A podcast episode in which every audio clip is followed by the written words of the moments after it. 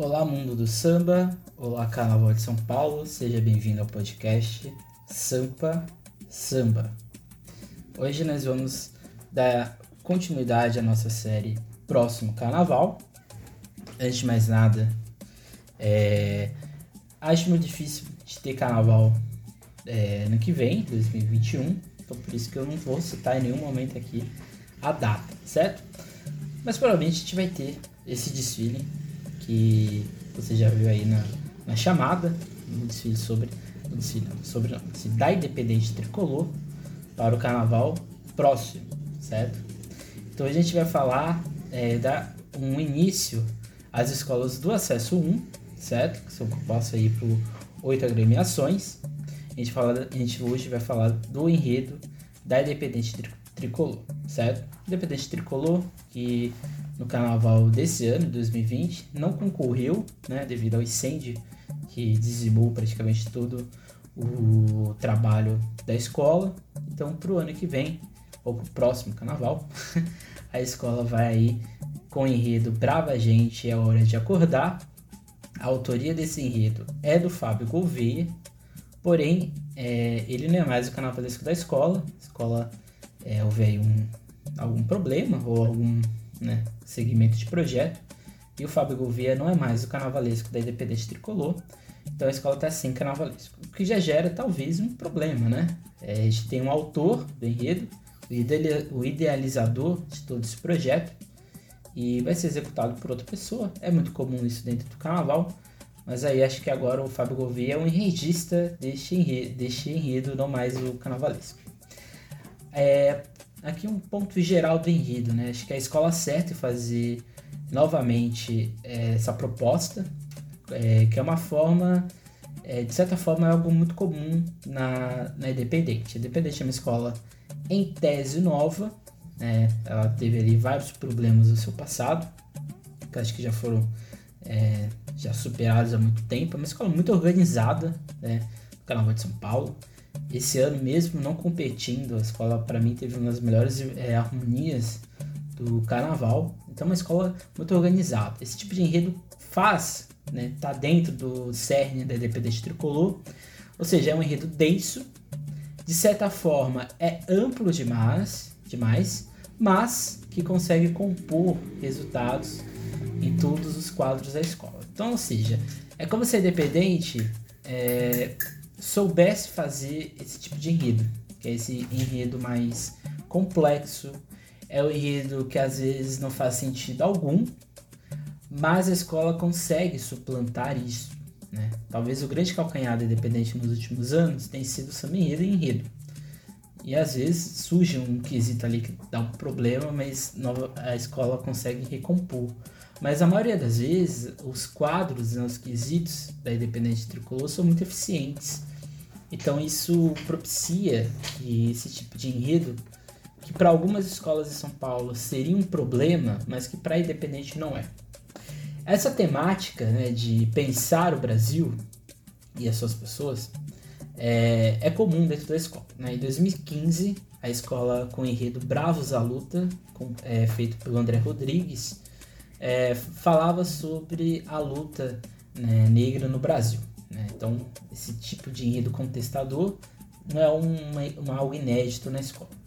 Em 2017, né, no enredo É Mentira, feito pelo Vinícius Freitas, a escola conseguiu a, uma proeza né, de pela primeira vez conseguir desfilar no grupo especial.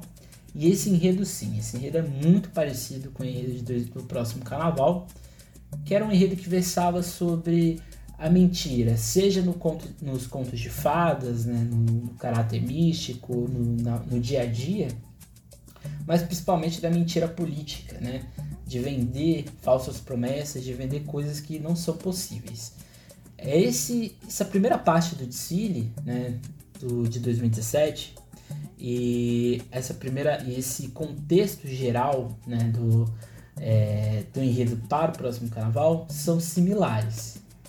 A gente vai ver ao longo do tempo, que ao longo do, do podcast, que não é igual, mas faz lembrar.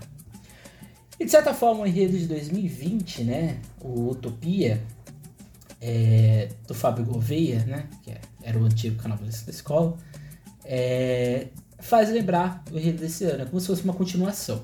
O Utopia, né, que é um, o desfile que a gente nunca vai conseguir ver, porque ele foi consumido no fogo, falava exatamente dessa, dessa ideia do acreditar, né, de que é possível fazer mudanças e assim por diante. É mais ou menos né, a, a ideia do, do, do enredo de 2000, do próximo carnaval, quando a escola vai sim, vai dar nome aos bois, né? vai dar nome às questões e aos problemas existentes no Brasil, certo? A gente tem ao longo da história do carnaval, seja de Brasil, de Brasil do carnaval ao longo, é, seja de São Paulo ou Rio de Janeiro, vários enredos que falam desse tom contestador. Ele tem sido muito comum na atualidade, principalmente no Rio de Janeiro. Em São Paulo, a gente teve uma explosão em 2019, né? Que a gente teve ali Tucuruvi e Águia de Ouro fazendo esse tipo de enredo, mas ele é sempre comum. Né? Em 2017, o próprio É Mentira da escola né, faz essa, essa, essa sátira né, do que aconteceu. Em 2019, né, a Águia de Ouro, no Brasil, quero falar de você, que país é esse? Faz um enredo muito parecido com esse da Águia de, da Dependente Tricolor, mas a gente vai ver que o da Dependente, Dependente Tricolor é um pouco mais é, ácido em algumas partes. Em 2008, Vai Vai Acorda Brasil. Em 2000, Vai Vai Brasil. São enredos que contestam a realidade brasileira, né? Em 2008, a educação brasileira e a música. E em 2000, o Brasil pós-ditadura, na Vai Vai. Em 91, 91, isso mesmo, 91, não é tudo mentira, será da Nenê de Vila Matilde, a escola faz essa, essa sátira, né? do, do, que, do que se tornou a história do Brasil. Será que a gente tem mais verdades ou a gente tem mais mentiras, né? Que é muito parecido com o enredo da Mangueira de 2019. E, e o enredo de 2001, por exemplo, da Águia de Ouro, de Brasília Salenho, que vale a bruxaria, em que a escola faz uma satirização né, da política brasileira. Então, ou seja, esse tipo de enredo é muito comum. Então, é, quando a gente vê um enredo, né? Quando a, Independente anunciou o enredo Brava Gente, né? É, eu falei, hum, será que a gente vai ter mais o mesmo?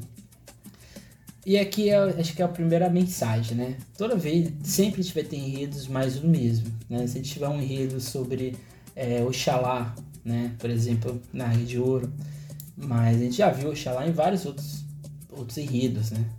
A gente já viu várias representações de negritude, várias migrações de África e assim por diante.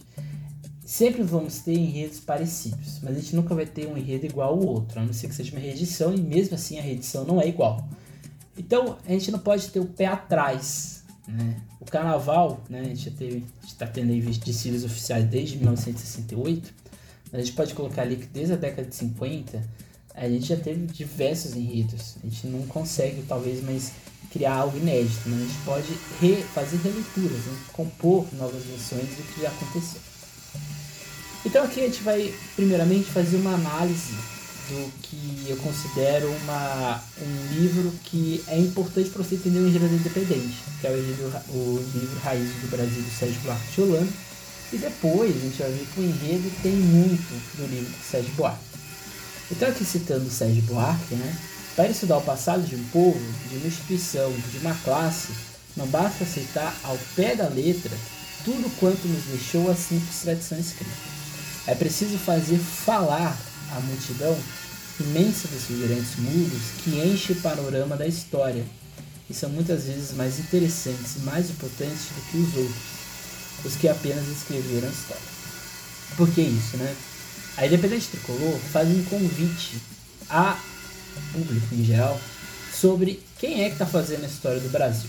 Será que é de fato é, essa história oficial, essa história oficializada, essa história política, ou será que é o povo?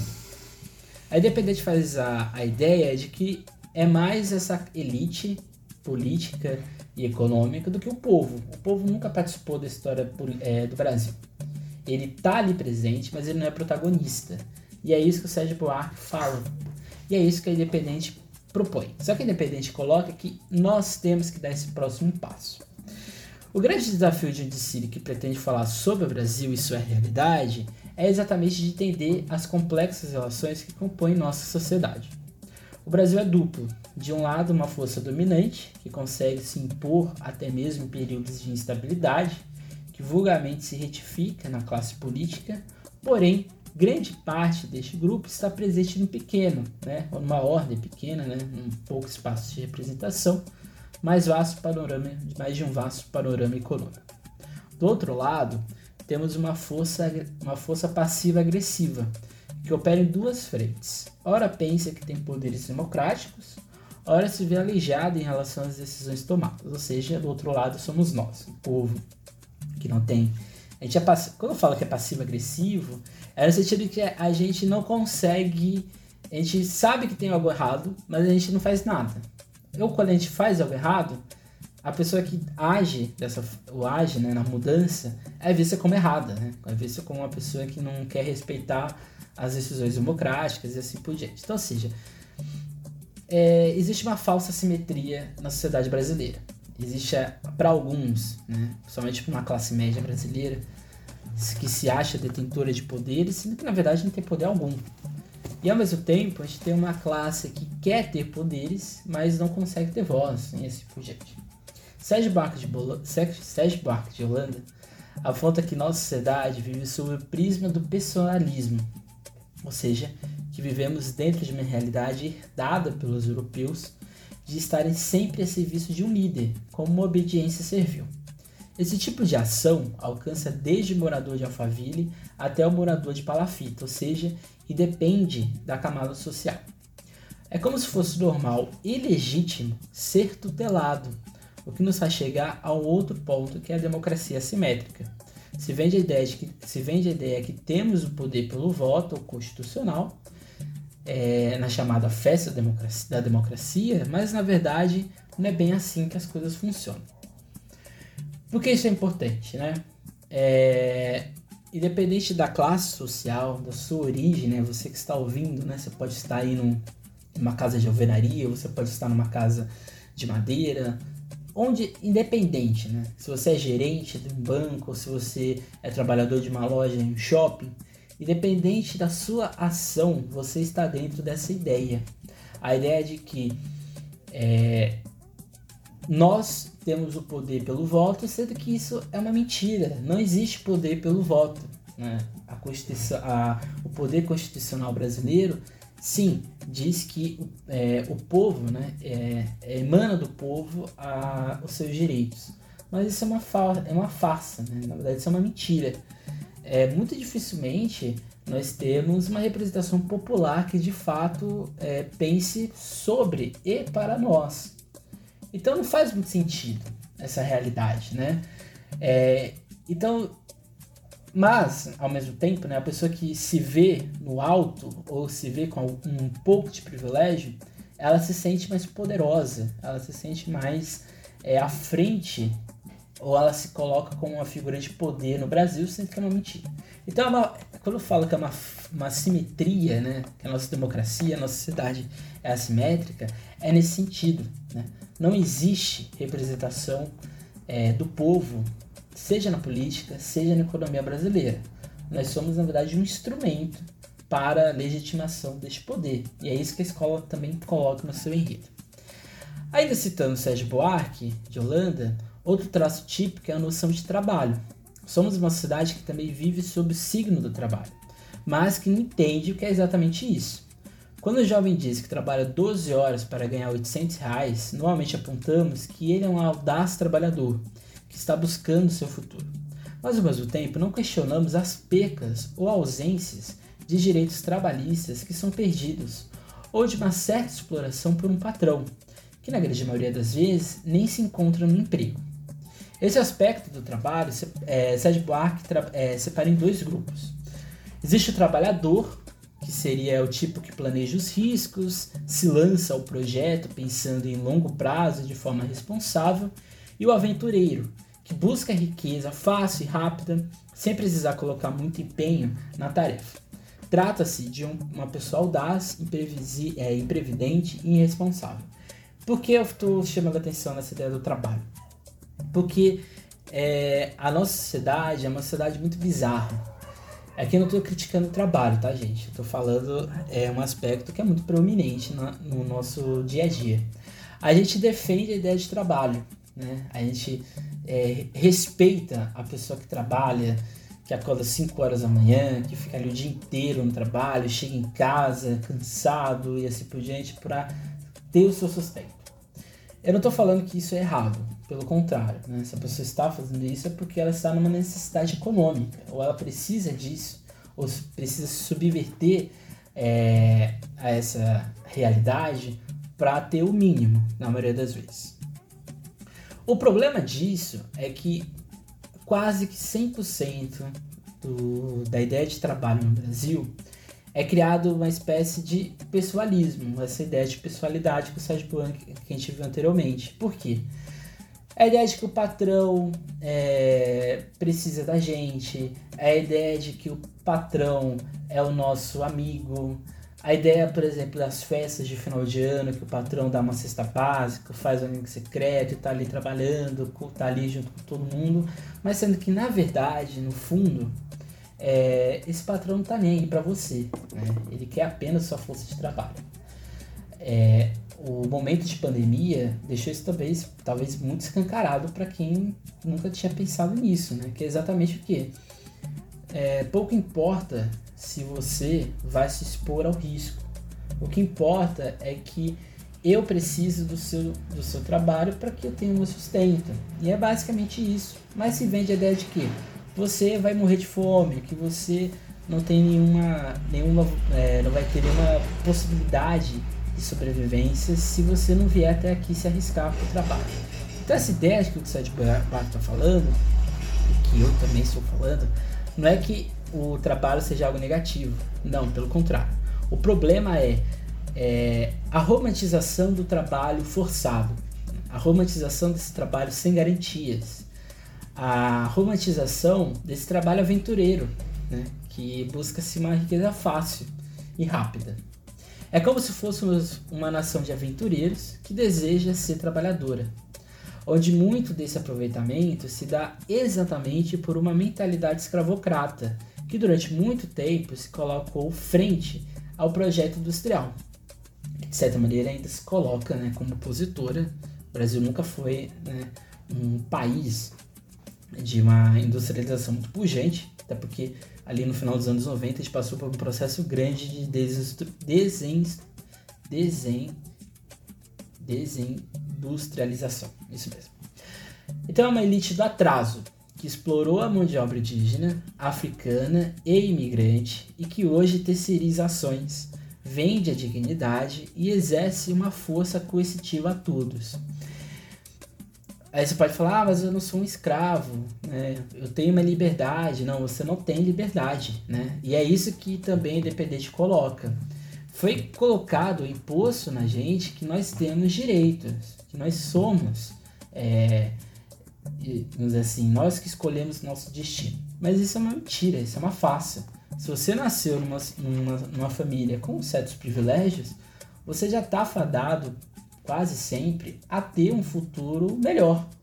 Se você nasce em uma família que não tem nenhum privilégio, você está fadado quase sempre a ser, vamos dizer assim, é, essa parte da população que mais ouve do que fala. Então essa é a grande questão, né? É, nós ainda somos uma sociedade escravocrata.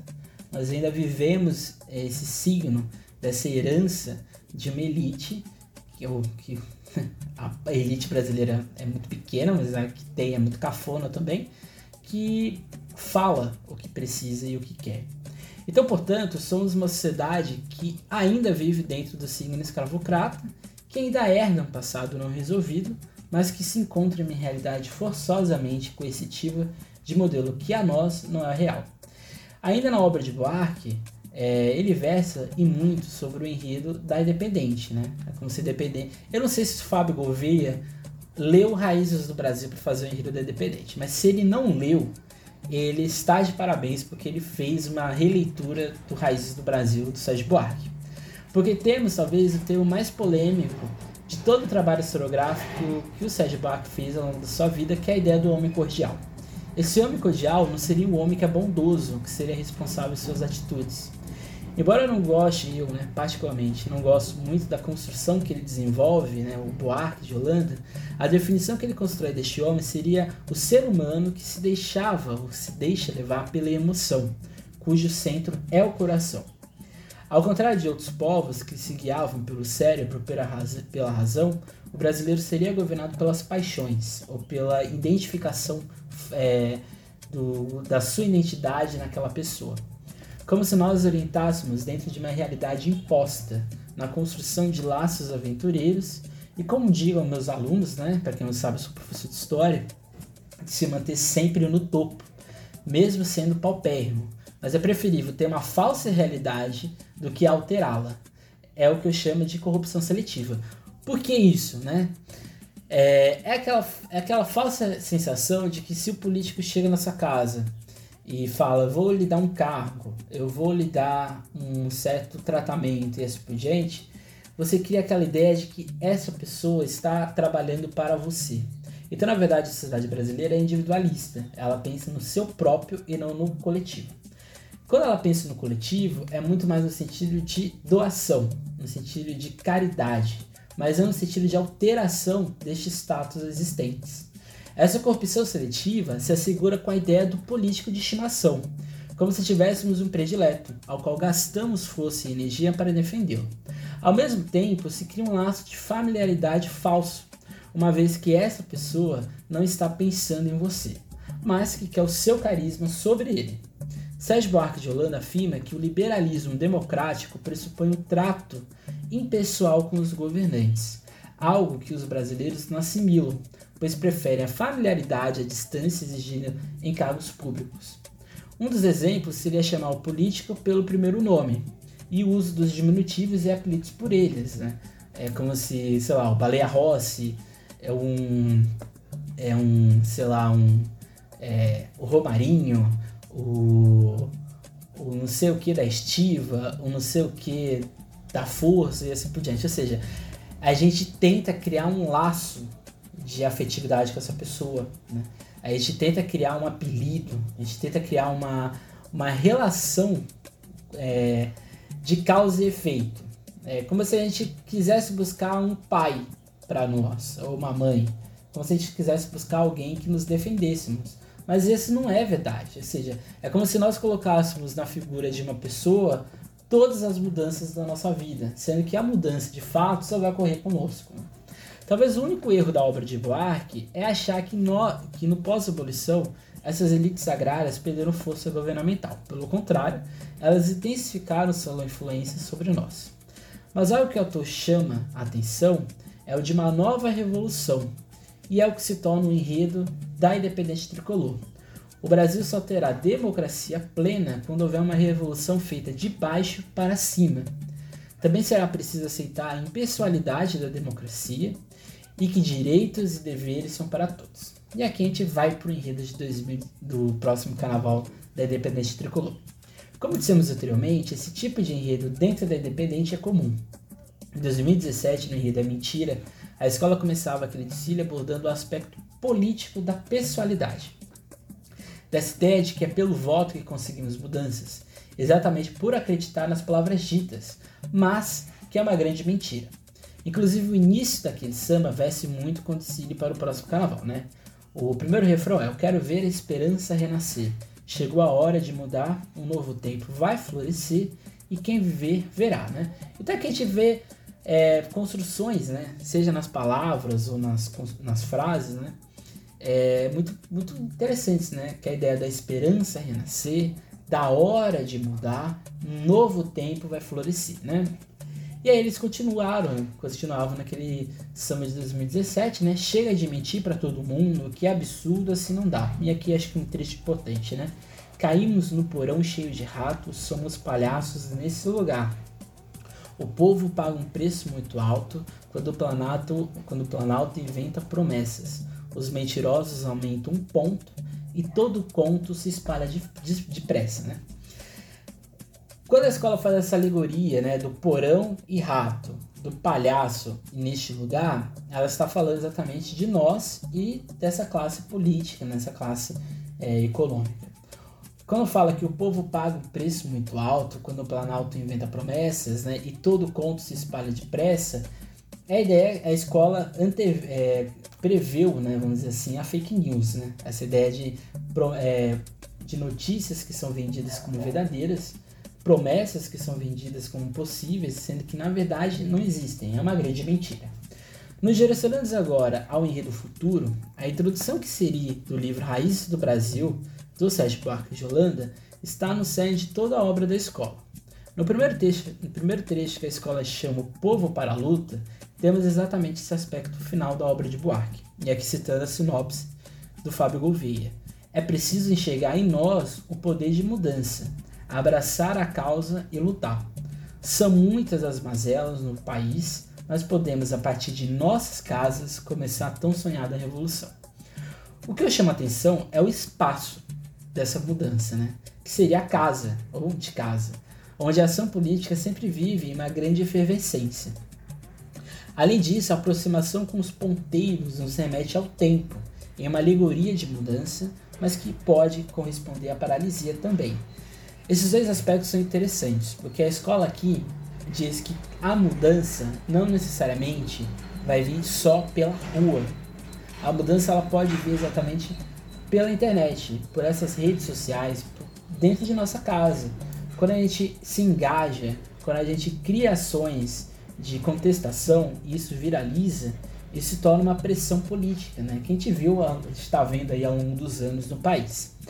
Essa ideia do tempo também é muito interessante, porque a escola ela coloca nesse ponteiro, nesse relógio, um, uma possibilidade de mudança. Se a gente avançar as horas, se a gente ajustar esses ponteiros, aí a gente pode ter mudança. Mas se a gente deixar ele ali parado, se a gente colocar ele inerte, nada vai mudar e nós continuaremos nesse passado que é, na verdade, um passado que está se estendendo há muito tempo. A segunda parte da sinopse se direciona ao passado. Tem uma frase que resume bem essa parte, que é com isso nos habituamos a aceitar e concordar com tudo o que víamos. Virou costume o beijar a mão, o toma lá da cá. Tem um decílio da, da Unidos de Padre Miguel, que é sobre é, o, o Quinto dos Infernos, que é meio que isso daqui, né? É, é o ritual do beijamão, é o ritual do você faz uma coisa, eu te ajudo ali depois, ou seja, é o famoso jeitinho brasileiro, né? Se podemos dizer. Só que a gente ficou cômodo nessa realidade, a gente ficou cômodo nesse passado. Por isso que o brasileiro não contesta a sua história, ele aceita essa realidade. Ele prefere aceitar a ideia de que é um homem cordial, que é um homem que, é, sei lá, prefere ser amigo do político, prefere fazer ações que não mudam só a realidade coletiva, mas só a sua realidade individual. Então, ou seja, a gente vive uma aceitação coletiva. Ou seja, a questão da pessoalidade, de falsa ideia de que somos ativos da sociedade, como se direitos fossem regalias ou um problema à nação. Quando, gente, quando um grupo político reivindica é, ações coletivas, normalmente esse grupo político é visto como é, uma, pessoas que não querem trabalhar, pessoas da mamata e assim por diante. Sendo que, na verdade, a gente volta àquela ideia do trabalho. Será que o que é mais justo? Você trabalhar 8 horas, 6 horas por dia, tendo uma boa qualidade de serviço, tendo bom salário, tendo garantias, seja de segurança do trabalho, seja de segurança pós-trabalho, será que isso não é importante? Será que isso não seria é, algo justo para todos? Será que nós viveríamos uma nação mais pensante do que, é, vamos dizer assim, um grande rebanho é, de trabalho servil? Então essa é a grande questão. Assim, dois pontos são destaque. A ideia é que não existe um descobrimento, mas um processo de invasão portuguesa que por aqui chegaram compraram a força indígena e ao mesmo tempo cessearam a liberdade trocada por espelhos e penduricalhos, onde acreditavam estar fazendo um grande negócio, ou seja, enganação, né? Aqui é uma clara alusão aos povos indígenas que por aqui habitavam e foram usurpados de sua própria liberdade. Acho que a grande crítica que a gente tem nessa parte é que a escola não coloca o nome indígena, ela não dá essa nomeação, seja na sinopse do enredo, seja no samba. Então não sei se isso vai estar no desfile. Aí, porém, a escola preferiu pegar o outro lado, que seria o lado desse invasor que usou essa força, né, essa, essa força indígena de trabalho, usurpando sua liberdade. Né? Isso também é uma outra realidade. Né? Outro destaque é a população negra que é sequestrada, né? É um sequestro de continente para um outro, né? Você não nenhum, nenhum negro escravizado quis ir para o Brasil ou para a América, né? Ele foi forçado a isso. É, para uma outra ideia de coerção né, social, que é o que ele vive aqui com a escravidão. Essa imposição trabalhista é a base dessa elite ainda escravocrata, e que também vimos lá em Sérgio Buarque de Holanda, e aqui citando um trecho da sinopse da escola, aqui mataram em nome da fé, em nome da coroa saquearam. Essa parte confesso ficou bastante dúbia ou até mesmo mal formulada. Passa a impressão que tal momento teve como culpado também os próprios negros, em uma ação de querer. Quando a escola escreve, por exemplo, tiveram apoio de muitos capitães do matos miscigenados, que em troca de pouco ou quase nada fizeram dessa terra sem lei a gente sabe que houve uma participação de negros escravizados nesse processo de cativeiro, mas a sua participação não lhe garantiu direitos, pelo contrário. Também estavam sob o jugo da escravidão e do estigmatismo social. Talvez essa, essa releitura histórica que a escola fez, né, que o, o autor do enredo faz, talvez poderia ser melhor formulada, certo? Mas aí não cabe a mim mudar, né? No samba, essa parte corresponde à primeira parte da obra composta pelo Rafael Pinar, que é o único compositor, que é algo raro em São Paulo, né? No Brasil, inclusive, né? tem uma única pessoa fazendo samba, que é também o intérprete da escola, né? O, o samba começa, né? Com é hora de acordar e acertar nossos ponteiros, deixar de ser terceiro mundo por um segundo ser primeiro, se libertar do passado que acorrentou um futuro promissor sem dizer a verdade, para enxergar no espelho a mudança, resgatar a confiança na identidade. Essa frase, né, se libertar do passado que acorrentou, um futuro promissor sem dizer a verdade, eu confesso a vocês que eu acho muito, muito legal, muito bonito, mas ao mesmo tempo você pode aplicar essa frase em vários é, momentos, em várias realidades. Né? Um futuro promissor sem dizer a verdade é, fica muito dúbio, fica muito amplo demais. Né? Antes de tudo, é um samba funcional, que a escola propõe e que, para meu gosto pessoal, talvez se compare ao samba de 2017. Essa primeira parte é muito similar, inclusive, no, seja na letra ou melodia, a esse enredo de 2017. Né? Se você ouviu É Mentira e o enredo do próximo Carnaval da Independente, você vai perceber uma certa similaridade. Eu não estou dizendo que é uma cópia, mas fica claro que este samba para o carnaval próximo tem uma intenção de fazer lembrar este último. Até porque a escola foi muito foi vencedora, né? Foi, subiu, né? foi vice-campeã daquele ano. Sobre esse trecho, temos a presença desse, é, dessa parte da sinopse, né? a apresentação e os momentos históricos. Embora eu ache um clichê, é um acerto essa comparação do terceiro mundo e primeiro, porque acho que cria uma visualidade em quem ouve, e fazer uma aproximação com o relógio, né, que é um símbolo paralelo da agremiação. O relógio aparece é, no logo de 2017, o relógio aparece no desfile desse ano, aparece no desfile para o próximo carnaval. O relógio é praticamente o segundo símbolo é, da escola, né? Deveria ser um símbolo, inclusive, aí da Dependente, deveria ter um relógio gigante na quadra. Outra parte que destaco é a menção ao espelho do escambo, com o espelho da identidade, como se fosse resgate, né? Quando a escola diz, né? Para enxergar, para enxergar no espelho a mudança, resgatar a confiança na identidade.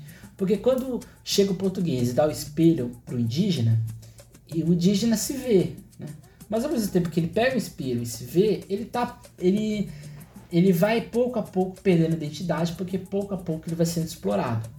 Então a escola, eu não sei se é essa a intenção, mas eu interpretei dessa forma, né? É como se você pegasse aquele espelho do escambo e recuperasse a identidade. Acho muito bonito, inclusive. É, também aqui temos a defesa da escola que não aprendemos com o nosso passado, o que discorda em partes, já que esse lado poderoso da sociedade desenvolve seu projeto de nação bem feito por muito tempo, né? Inclusive a famosa, a célebre frase do Daci Ribeiro, né?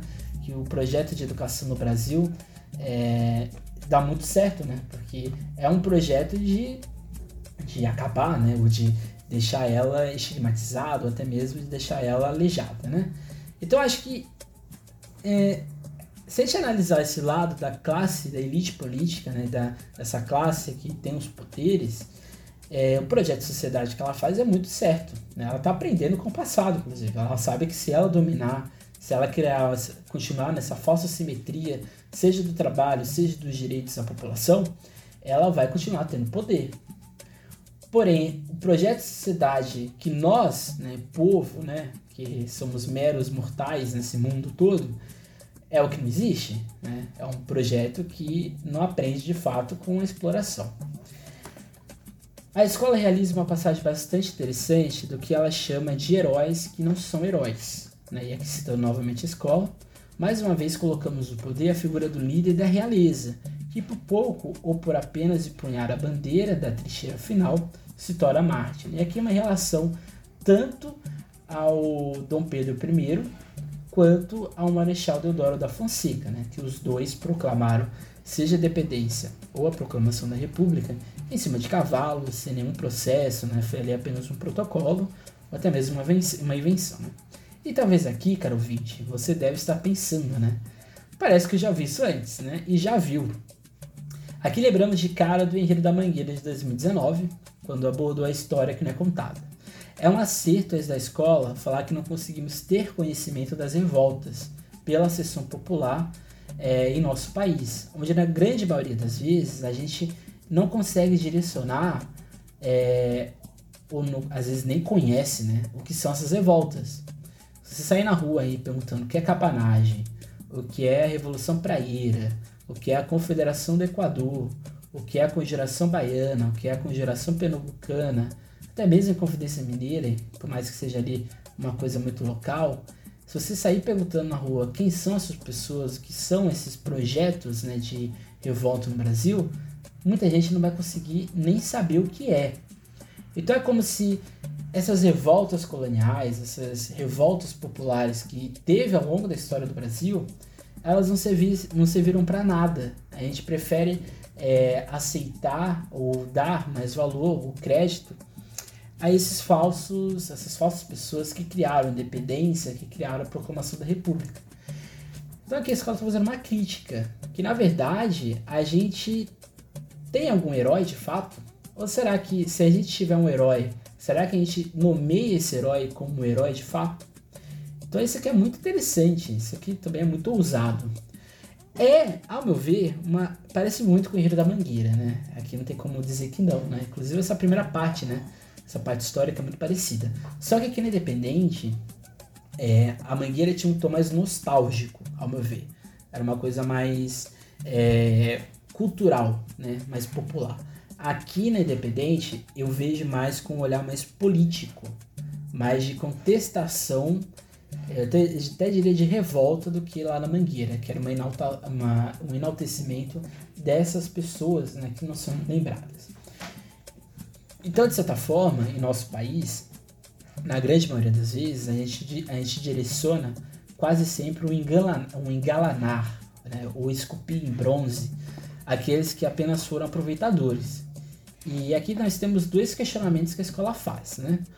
O país lutou para se libertar, mas quem entendeu a liberdade? Se libertou para quê? Né? Então, isso aqui é um, um ponto bem interessante. Né?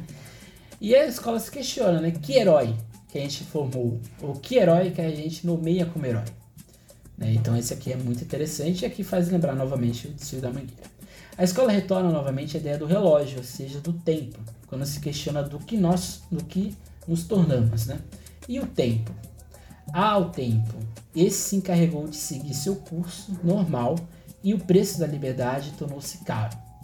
Isso aqui é muito interessante, né? Porque a escola diz que é, ok, nós nos libertamos, né? Seja os indígenas lá no século XVIII, né, quando se tornam é, de fato é, não cidadãos, mas eles se tornam livres, entre aspas, no Brasil, ou em 1888, quando a população negra é alforriada, entre aspas, né? E, e na proclamação da República, quando isso em todo o Brasil se, se livra né, do, dos portugueses, né, mas será que de fato essa liberdade existiu? E se ela existiu, ela talvez se tornou muito cara a nós, né, e, ainda, e, e é uma liberdade que não é nem completa. Né? É como se a escola colocasse um questionamento de nossa realidade pós-proclamação da República naquilo que também vimos em Buarque, ou seja, de um liberalismo democrático, que na prática não existe e quase sempre tem seus escolhidos. Né? Aqui os, ah, os privilégios sociais. Né? A gente sabe que boa parte da população negra do Brasil, por exemplo, é, principalmente se for numa, uma, uma vista né, policial, quase sempre vai ter uma truculência. Né? A gente tem visto aí ao longo dos, das semanas no país cenas as mais bárbaras, né? De, e perante a população negra, às vezes as pessoas, a pessoa não está fazendo nada, né? Tem duas passagens que são interessantes. A ideia de que nosso crescimento é desordenado em um direcionamento, em um direcionamento sem direção.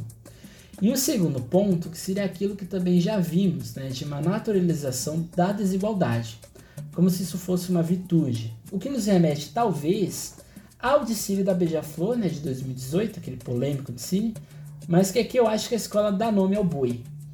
A Independente, né, diferente da Beija-Flor, quando ela faz aquele desfile contestador, que não contestava nada, é, fez um desfile, é, vamos dizer assim, chapa branca, né? Que ao longo do tempo, a Beija-Flor fez isso durante muito tempo, né? Só que aqui no Independente Tricolor, eu consigo enxergar que ela tá fazendo essa crítica no ponto de vista histórico. Ela tá analisando a história do país e está analisando o que é de errado e o que pode ser mudado, né? Porque quando ela diz, né, que há uma naturalização da desigualdade no país e que a gente segue um direcionamento sem direção, é como se há uma construção, né? Nós estamos é, numa república, nós temos a democracia, nós temos direito de voto, mas será que a gente está dando uma direção a isso ou será que a gente só não está é, vivendo aquela cordialidade, né? Quando a gente coloca nomes como é, Rodriguinho, sei lá, Rodriguinho, Tiaguinho, é, Matheus Davan, é, Tiririca, né, pessoas com apelidos, né, com diminutivos, né, aquela proximidade do político. Quando a gente segue, a gente vota, será que a gente está dando rumo ou será que a gente só está ali na brincadeira, né? Então é isso que a gente faz, né? A gente naturalizou a desigualdade, a gente naturalizou é, a morte, a gente naturalizou o preconceito, a gente naturalizou tudo isso, né? Então a gente não aprendeu com o passado, né? É isso que a escola diz. Após esse trecho de consequência, a escola nos convida a uma reflexão sobre o que nós queremos de fato. Aquela revolução, é, a gente quer uma revolução, a gente quer a mudança ou a gente quer ser palhaço? E novamente aqui voltamos à ideia do homem cordial do Sérgio Buarque de Holanda. E aqui citando a escola, né? Neste picadeiro, quem é o palhaço? Rindo da nossa própria desgraça, fomos vivenciando nossas próprias maracutaias, né? que é aquela ideia da naturalização da desigualdade. Apoiamos e levantamos a bandeira dos políticos a troco de nada. Eles matando sua fome por um dia e vocês colocando no poder por anos. Isso aqui é genial, né? Eles matando sua fome por um dia e você os colocando no poder por anos. E é exatamente isso, né? E isso aqui esse trecho da obra do, da sinopse independente tricolor é exatamente o que Sérgio, Banco, Sérgio Buarque de Holanda diz ao longo de todo o livro Raízes do Brasil. É um clichê? Com certeza é um clichê, mas é eficiente nessa construção narrativa que a escola faz. Né? A escola desenvolve materialidade em nossa cabeça sobre nossa atuação ou até mesmo na aventura ao qual nos é fácil. Né? Ao que não aceita mudança ou a uma falsa ideia de que ao sermos conservadores nós agiremos em defesa de nós próprios. Né? Então a escola aqui faz uma crítica à população, né? a nós mesmos. Né? Será que a gente não está aceitando durante muito tempo é, essa falsa ideia de que nós vamos viver um progresso no estalo de dedos? Será que a gente não está colocando nossas decisões é, por completo, ou quase sempre, a uma única pessoa, a uma única figura, como se essa pessoa fosse um verdadeiro é, um deus, né, um feiticeiro, como se ele fosse fazer ali uma poção mágica e tudo ele seria resolvido. Eu acho que não é bem assim, né? E é isso que a escola também faz, e faz essa, essa alegoria, né? De que eles, né, é, matam nossa fome, eles criam ajuda para nós, mas que na verdade quem está ajudando é só quem vai ser privilegiado é só eles, né? Isso tem na obra da Carolina Maria Jesus, né? Que é o enredo da Calorada do Brás, né? Ela faz essa alegoria, ela faz essa, essa crítica política é, ao Brasil e a São Paulo e assim por diante. Aqui, porém, eu considero um pouco dúbio, ao mesmo tempo, né? Quando joga ao público sua responsabilidade pelo jeitinho brasileiro. Isso se mostra na sequência dessa sinopse, quando a escola coloca, né? Nosso enredo põe o dedo na ferida e mostra que fomos atirados no inferno e não conseguimos mais enxergar a luz no fim do túnel. Nos tornamos uma espécie de monstro que não olha para, frente e está inerte às possibilidades de mudança. Isso aqui acho que é, é interessante porque a escola entre linha está dizendo que o nosso único poder é o poder de gerar desigualdade, é o poder de escolher as pessoas de acordo com a nossa individualidade e não com o coletivo. Eu acho dúbio no sentido de que eu acho que não é só o, a população que faz isso, né? A gente tem toda uma classe política, toda uma classe econômica que age mais né, em, em uma manipulação do que de fato de um interesse popular disso. E aqui sim a gente pode comparar ao, ao desfile da Beija-Flor de 2018, mas também com ressalvas. Quem criou este monstro fomos nós e essa classe dominante. Como se estivéssemos em uma terra sonâmbula, e aqui citando o escritor moçambicano Miyakoto, ou seja, como se essa realidade de usurpação fosse cômoda é como se a gente é, estivesse andando de olhos fechados, numa, de um ritmo bem lento, e a gente não estivesse prestando atenção em nada. Mas quando alguém desperta disso, essa pessoa às vezes está ali sozinha, né? Ela se torna um herói, um, um, Don Quixote dos tempos modernos. É como se a ascensão do outro fosse um perigo à minha. Como se qualquer política pública de reparação histórica fosse um atentado à nossa realidade sendo que na verdade é mais que uma obrigação do Estado. O que a Independente coloca é que não aceitamos a mudança para vivermos nesse berço esplêndido de uma falsa ideia de noção de realidade, de brasilidade. E aqui você está o final do, do, da sinopse da escola. Né? E lá no finalzinho, o Fábio Gouveia escreve: Brava gente é hora de revolução. Propomos aqui a luta velada, silenciosa, mas certa, de que nosso grito de liberdade só quer dizer que podemos deixar de ser terceiro mundo para alcançar o primeiro. Basta entendermos nosso papel na sociedade. Somos a maioria. Nós fazemos a hora e não devemos mais esperar para acontecer. E aqui é uma citação à, à música do Geraldo Vandré, né? É tempo de fazer essa, dessa história algo muito melhor do que um dia se sonhou. Brava gente brasileira, é hora de acordar. Então o enredo da Independente Tricolor é um enredo sobre o povo brasileiro. Ou, de certa forma, é, ao que é esse povo brasileiro. A, escola, a, a Independente quer fazer uma história dessas raízes brasileiras, né?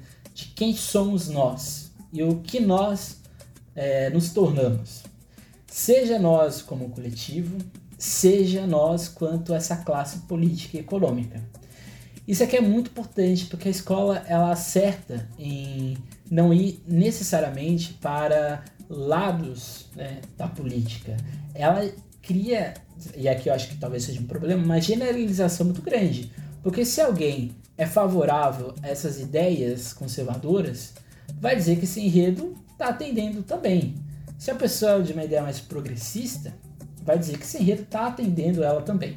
Então acho que talvez a escola precisasse ser mais assertiva nesse ponto. Eu acho que aqui, num, enredo como desse tipo, que é um enredo político, o visual é muito importante, né? Que aqui a gente tem toda a ideia da carnavalização, aqui a gente toda, tem toda a ideia da satirização, do riso, de ver é, esse inimigo, né? Essa pessoa maldosa, e a gente ri da cara dele. Então eu acho que isso, é, uma análise como essa que eu acabei de fazer, se perde, né? Porque a gente está analisando apenas o teórico. Nesse tipo de enredo a gente tem que ver o prático.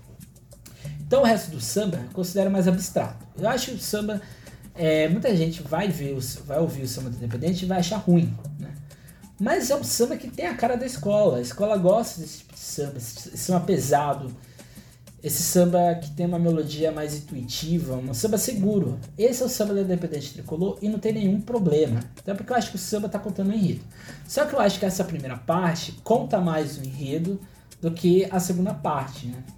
Porque o samba é, ele, ele continua, né? Põe na balança para bater esse martelo, não joga verde com um sorriso amarelo. Esse põe na balança para bater esse martelo é em relação à justiça, né? que em nenhum momento é citada, por exemplo, no enredo, mas está implícito. Não joga verde com um sorriso amarelo. Isso aqui é muito interessante, né? Não sei se é uma, uma sátira à torcida adversária, não sei. Mas é, mas aqui é aquela ideia, né, de você jogar o verde, né, para colher maduro, né? Mas aqui não joga o verde com um sorriso amarelo, né? É tanta desigualdade, muito mais da metade é viver por um triz, né? Que é, é em, em relação à desigualdade social que a gente viu lá em cima, né? Que a gente naturaliza essa desigualdade. Mas quando o povo desperta, a ferida aberta vira cicatriz. Isso aqui é muito interessante, né? Porque é, não há um, uma cura, né? Isso não fica liso, isso fica ali com uma sobra, né? Fica ali com uma dobra na nossa realidade. Chega de bancar o sofrimento, agora é o momento da revolução.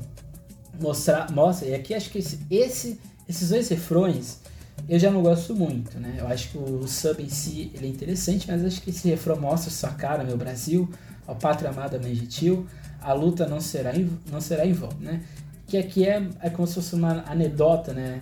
esse ao, ao hino, como se fosse uma releitura do hino brasileiro aqui, né? Mas só que direcionado ao povo. E aí o final, né? Somos a nação independente, filhos desse chão, brava, zen, brava gente. Vamos estancar a sangria, cortar o mal sem anestesia. E aqui eu acho que é o, o coisa mais genial nesse samba. Colocar anestesia no samba enredo.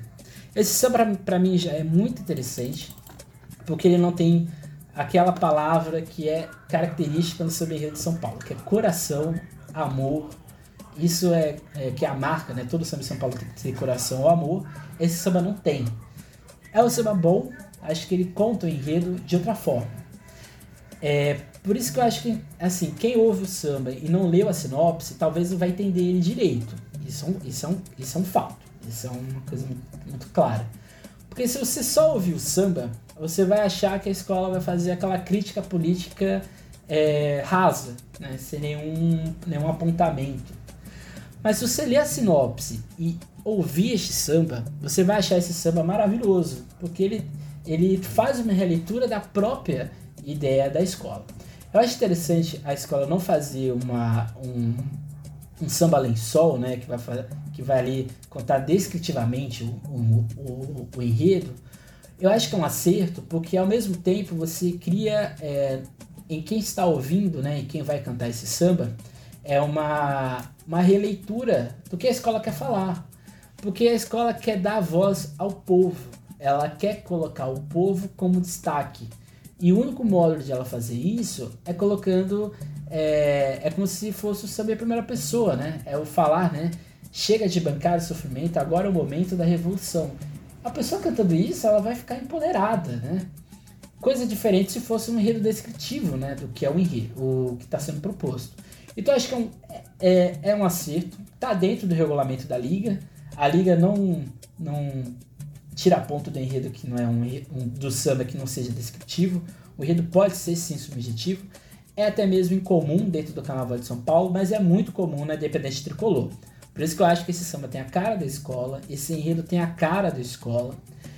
É, eu gosto desse enredo, achei um enredo interessante. Acho que tem alguns erros, tem alguns problemas ali, mas acho que são problemas que são consertáveis, né?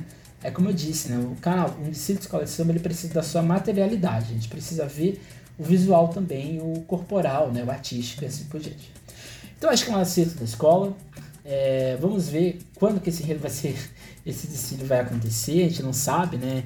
O carnaval ainda é uma grande incógnita.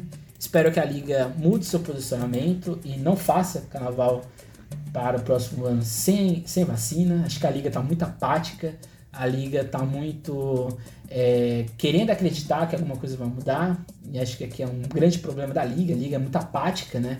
Ela prefere acreditar que ela é o maior carnaval do Brasil, mas ela não quer ser o maior carnaval do Brasil, né? Então acho que é, talvez esse enredo seja só para 2022, talvez ele seja para outra data, Mas acho que esse vai ser o enredo da Independente Tricolor pro próximo carnaval. E é isso. Espero que você tenha gostado. Quem nunca leu Raízes do Brasil, leia. É um livro bem ali. É um livro bem complexo. Mas é um livro interessante, né? É um livro para você ler aos poucos. Podcast que vem, para dentro dessa série é, próximos do próximo carnaval, a gente vai analisar o enredo da X9 paulistana, né, o Arapuca Tupi. E é isso, né? Não deixa de seguir a gente no, no, no, no Instagram, é a Missão Canal SP. Não deixe de seguir também o nosso Facebook, que é a mesma coisa do Instagram, né? E, e nosso podcast também está no Deezer. Foi difícil, é um trabalho bem complexo de ir para o Deezer, mas eles também estão no Deezer. E em breve ele também estará no Facebook, né? Os episódios para quem aí quiser é, não tem um aplicativo, não tem a conta nem no Spotify nem no Deezer, vai poder também ouvir no Facebook em breve, tá? E é isso, tá? Até mais e tchau.